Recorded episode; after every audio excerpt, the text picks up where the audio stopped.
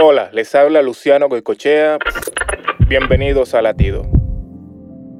La reconciliación es un hermoso regalo, pero para poder disfrutar de ella necesitamos humildad y renunciar al orgullo.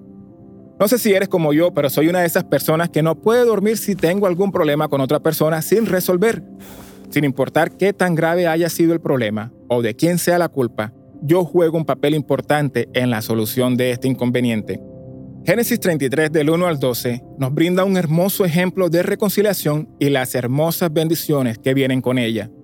El día de hoy quiero invitarte a que sanes esas heridas que hay en tu corazón. Pídele a Dios que te ayude.